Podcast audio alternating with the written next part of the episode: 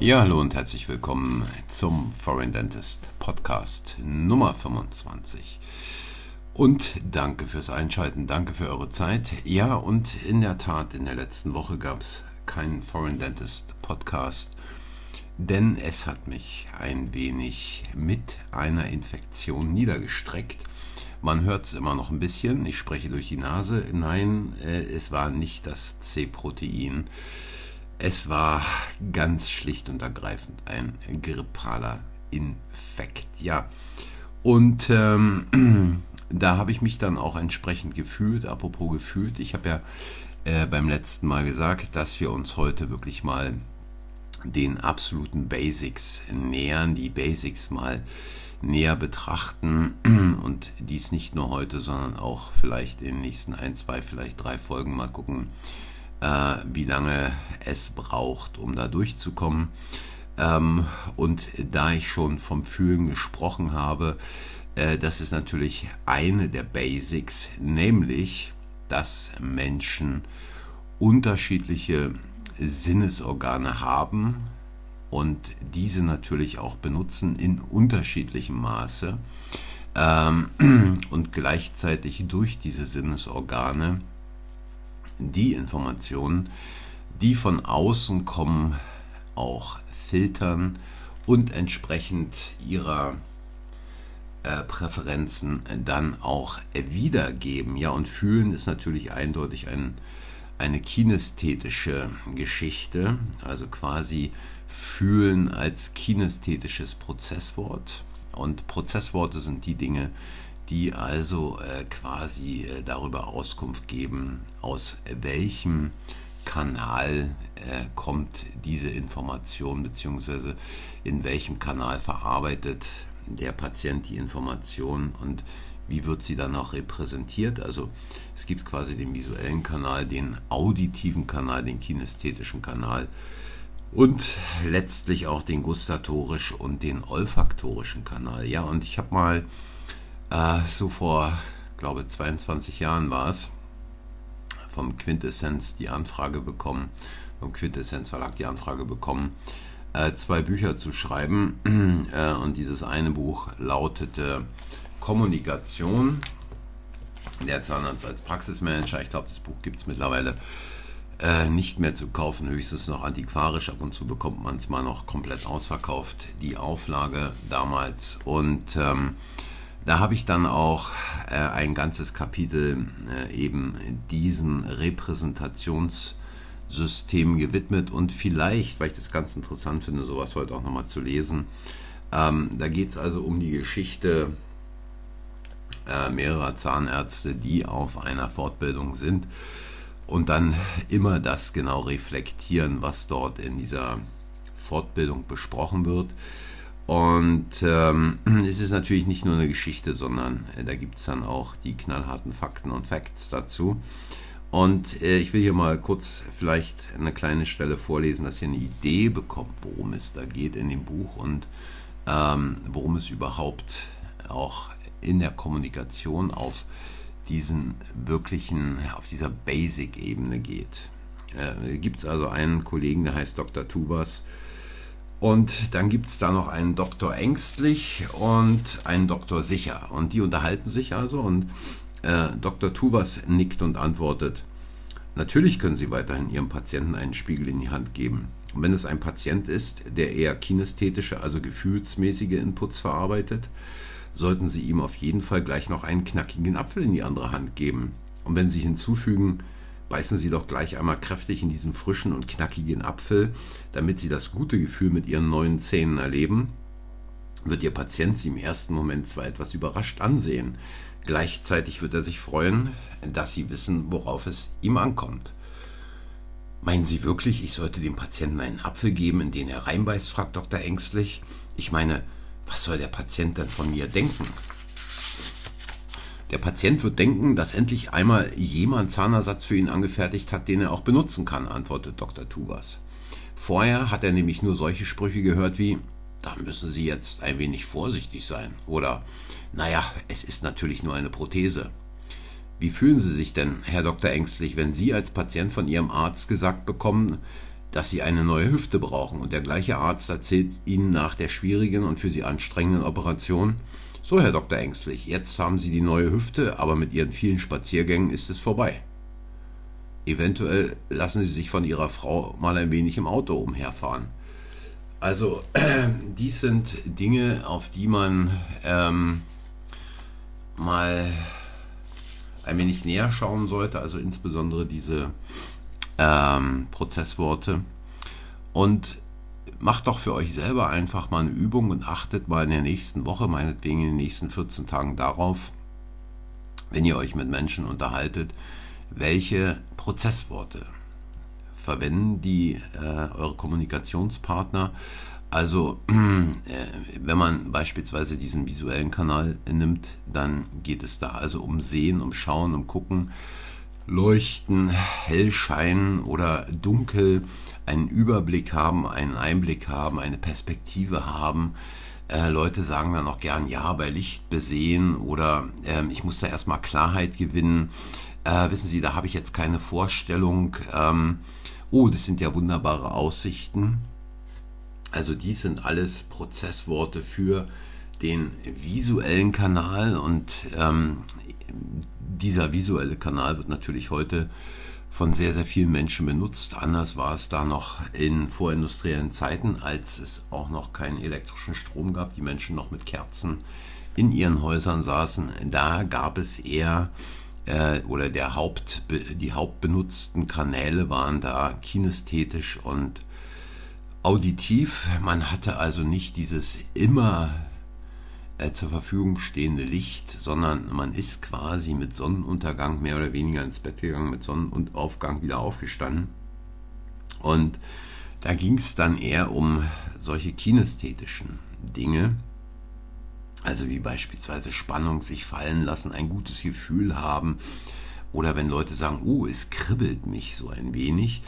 Ähm, oder aber, wissen Sie, Herr Doktor, da habe ich aber schon ziemlichen Druck. Oder mir läuft eine Gänsehaut über den Rücken, äh, mir wird schwindlig, mir lacht das Herz, mir stockt das Blut in den Adern. Ähm, all solche Dinge äh, sind da eher für diesen kinästhetischen Kanal. Und wenn man sich da mal ein bisschen, da komme ich jetzt nochmal drauf zurück, wenn man äh, sich da äh, mal noch zurückerinnert an diese Zeit, ähm, gut, wir alle haben sie nicht erlebt und können uns natürlich nicht wirklich daran zurückerinnern, aber ähm, wenn man in Büchern liest oder Filme sieht über diese Zeit, als es noch kein elektrisches Licht gab, da waren die Menschen dann quasi schon eher darauf ähm, bedacht, auch mal etwas mit der Hand zu erfahren, über ein glattes Holz zu fahren. Ähm, all solche Dinge. Also da gab es ja noch richtig diese Handwerksberufe, wo der Schreiner ähm, der Tischler äh, noch Möbel angefertigt hat. Und ähm, wer diese älteren Filme kennt, der weiß auch, ähm, also insbesondere die sich dann mit dieser Zeit beschäftigen, wie Leute mit den Händen über diese Möbelstücke oder über andere Dinge fahren. Und äh, dieses Gesamtaussehen natürlich jetzt nicht im Vordergrund steht, mal abgesehen vielleicht von dem Prunk in, in, eins auf, oder, äh, in einzelnen Königshöfen. Ähm, da musste man natürlich auch die Leuchter, die Lüster haben, die vielen Kerzen, die dann entsprechend auch ähm, die Malereien an den Wänden und äh, entsprechend ähm, die ganzen großen Tanzsäle ausgeleuchtet haben, die Spiegel an den Wänden, äh, was für viele Leute, die also aus dem einfachen Volk kamen, damals das gar nicht vorstellbar war, weil sie sowas gar nicht kannten. Ähm, also heute ist dieser kinästhetische Kanal immer noch ganz gut äh, in der Bevölkerung verbreitet, aber wie gesagt, der visuelle Kanal ist viel, viel wichtiger. Da geht es also um diese schicke, bunte Werbung, ähm, egal ob in Zeitungen oder aber im Fernsehen. Und da wird auch ganz viel mit ähm, sogenannten Submodalitäten gearbeitet. Also Submodalitäten sind quasi nochmal verfeinerte Modalitäten, also von visuell, wenn man jetzt quasi, sagen wir mal, ähm, über hell und dunkel spricht, dann ein ähm, nicht ein komplettes Dunkel, ein leichtes Dunkel, ein leichtes Grau, 30% Grau, 40% Grau oder aber ein richtiges Marineblau oder aber ein Himmelblau. Dies sind also alles äh, Submodalitäten, die man da auch findet, wenn Leute etwas beschreiben. Und äh, ja, dann gibt es noch äh, Menschen, die hauptsächlich den auditiven Kanal benutzen und die sind dann diejenigen, die von klapprig, poltrig, von klingen, oh Herr Doktor, das klingt aber gut. Oder aber, Herr Doktor, wissen Sie, ich bin so im Einklang mit mir selbst und mit der Natur. Ähm, oder aber, wenn Sie ähm, euch irgendetwas, zum Beispiel einen Schmerz beschreiben, die würden den dann äh, beispielsweise als schrill oder als hämmernd bezeichnen. Ja? Und äh, da geht es dann auch, ähm, gerade wenn man Leute mit einem auditiven Kanal oder die den auditiven Kanal hauptsächlich benutzen, da kann man dann äh, entsprechend äh, mit denen im Einklang sein oder im Gespräch sein, reden, sprechen, sprechen Sie mit mir, reden Sie mit mir, ja. Und ähm, dann haben wir natürlich noch den gustatorischen und den olfaktorischen Kanal und ähm, dies sind dann Leute, die euch beispielsweise sagen würden, Herr Doktor, ich möchte da gern was Geschmackvolles haben. Also ähm, es soll dann schon äh, quasi so sein, dass ich da also äh, äh, mich auch äh, entsprechend geschmackvoll unter die Leute begeben kann. Oder wenn Leute äh, zu euch sagen, also Herr Doktor, es stinkt mir jetzt total, es stinkt mir wirklich total, dann wisst ihr, sie benutzen also den olfaktorischen Kanal. Sehr, sehr selten benutzt, sehr, sehr selten benutzt dieser olfaktorisch-gustatorische Kanal. Aber eben auch ähm, Worte wie beispielsweise schnüffeln, schmecken, duftig, vollmundig, oder aber, äh, wissen Sie, das ist ja hier ein bisschen schal, was Sie mir anbieten, also auch quasi ähm, der gustatorische Kanal. Also achtet einfach mal darauf, was die Leute da so benutzen, hört da mal ganz genau zu, macht euch auch einfach mal Notizen und dass ihr die Sachen mal so rausarbeitet, ist ganz interessant, so über den Tag zu sehen, was euch da alles begegnet. Und dann könnt ihr im Prinzip mal probieren, was passiert eigentlich, wenn ihr exakt diesen Kanal wählt, um dem Patienten dann auch zu antworten. Also wenn jemand äh, zu euch sagt, ähm, oh, das ist aber eine blendende Idee, Herr Doktor, dann kann man beispielsweise in diesem visuellen Kanal, den der Patient jetzt benutzt, quasi mit äh, visuellen Prozessworten antworten und ihr werdet dann sehen, dass also da eine viel stärkere kommunikative Beziehung mit dem Patienten aufgebaut werden kann. Denn der Patient fühlt sich unbewusst äh, verstanden auf eine Art und Weise, die äh, ganz, ganz anders, eine ganz andere Bindung hervorruft als wenn ihr jetzt nicht in diesem visuellen Kanal antworten würdet, sondern beispielsweise im kinästhetischen oder auditiven Kanal. Also dies ist eine Sache, die ich wirklich mal äh, dringend empfehle zu üben, so für eine Woche, zwei Wochen. Und ähm, ihr findet natürlich diese Worte, äh, diese einzelnen Prozessworte fast in jeder meiner Veröffentlichungen. Deswegen sage ich, es ist im Prinzip eine Geschichte, äh, auf die ich gar nicht eigentlich mehr eingehen wollte, trotzdem gesehen habe, es ist wichtig, mal darüber zu reden.